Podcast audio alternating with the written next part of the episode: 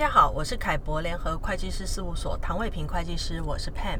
欢迎大家收听及订阅财税听凯博。今天我们请凯博联合会计师事务所黄鸿胜总经理，呃，跟我们一起来谈谈境外公司要怎么来证明，呃，我们这家境外公司是有效存续的状态呢？啊、，Joseph 你好，Pam 你好，各位听众大家好，我是 Joseph。呃，我想哦，大家应该都蛮清楚的哦，就是台商所使用的境外公司呢，这几年来呢，都持续被银行要求要定期提供境外公司完整的董事职权证明哦，就是 Certificate of Incumbency，也就是简称 COI 哦，或是被要求提供公司存续证明，就是 Certificate of Good Standing。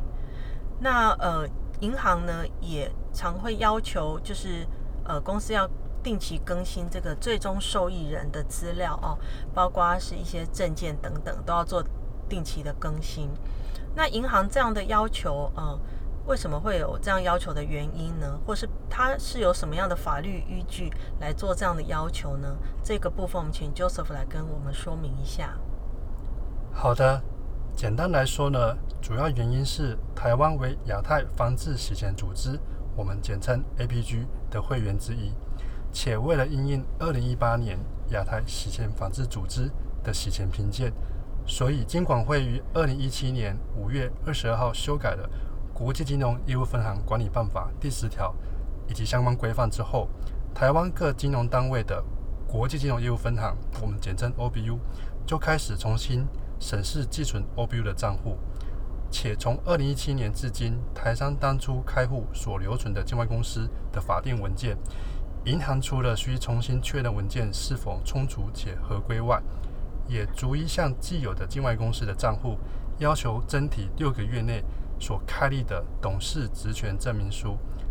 我们简称 COI，或者是良好存续证明书，好 Certificate of Good Standing 的文件。那除了呃已经存在的境外公司的银行账户哦，会受到银行定期的呃要 review 之外，那还有什么情况下会需要申请这一份存续证明的文件呢？好的，除了银行端的寄存客户的账户需要检视以外，另外就是台商新申请开立 OBU 账户的境外公司，除原本应备的境外公司法人文件以外，也至少需同步增提董事职员证明书，作为开户申请必备的文件之一。了解。那针对这个 COI 哦。跟这个存续证明啊，这两种文件呢，呃，它要该向谁申请，还有内容上有什么差异呢？好的，首先说明存续证明是由境外公司注册处官方机构所签发的文件，内容仅简单载明境外公司法人有效存续的声明，以及尚未有除名或注销的情况。然而，董事职权证明。是由注册地政府核定的注册代理人所核发，其载明的内容较为详细。举例，最重要的境外公司的编号、公司的名称、地址、登记资本额、现任董事名称、受益人股东名称以及持股比例，以及是否有质押抵押的记录。但实务上，银行审核作业，只要董事职权证明有特别载明完整存续字样。Good legal standing，银行就可仅自用此份的 COI 作为审视寄存 OBU 账户的法定文件，省去了一次申请两种文件的费用。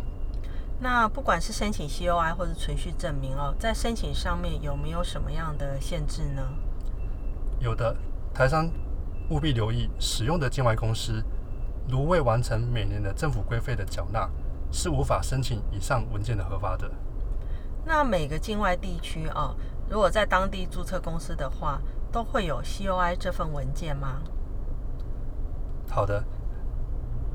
不一定哦，不是每个地区存续证明文件都是 COI。我举个例来说，香港公司是采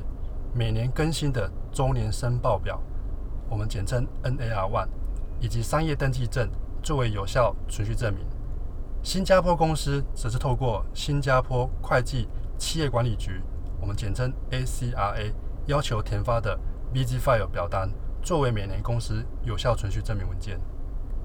那呃，像 COI 这样的文件哦，银行它收到之后呢，它会做哪些方面的审核呢？好的，就刚才文件所载明的内容，银行受理文件之后，会有以下审核的要点。第一点，针对签发 COI 的驻代理人，是否与境外公司的章程所载明的代理人是一致？因为注册代理人有可能基于某些因素，会办理变更，或者是代理人也会有特殊更名的情况。第二点，签发 COI 的日期是否在六个月内？第三点。比对 COI 揭露的资讯与客户端提供的境外公司文件是否一致？我举个例来说好了，COI 载明的现任董事是否与董事名册所列的董事是一致的？如果不一致，则有可能发生内部董事有发生改选事宜。此时，银行也会同步请示客户申请账户签字人的印鉴变更。第四点，签发 COI 的做代理人与该注册度确实要有代理人的资格。了解，那综合以上几点哦，我们可以了解到 COI 的内容其实主要是让银行能够了解到这家境外公司它现实的状态啊。那我想呃，各位听众经过 Joseph 的说明，应该都了解到银行为什么要征提 COI 这份文件了啊。那谢谢 Joseph 今天的说明，针对这个议题，大家可以参考。凯博联合会计师事务所网站上面凯博观点的相关文章，如果有任何问题，也欢迎直接洽询凯博联合会计师事务所。谢谢大家今天的收听。